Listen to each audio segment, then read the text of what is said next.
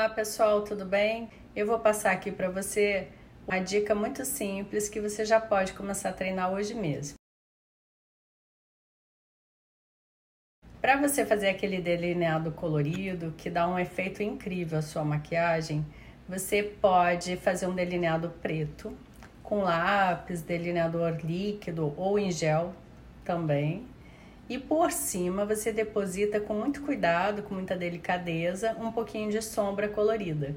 Essa cor vai acender e vai dar um efeito incrível. É claro que você pode fazer algumas variações. Por exemplo, eu gosto muito de deixar o canto externo mais escuro e fazer essa cor ir sumindo até o canto interno, um degradê.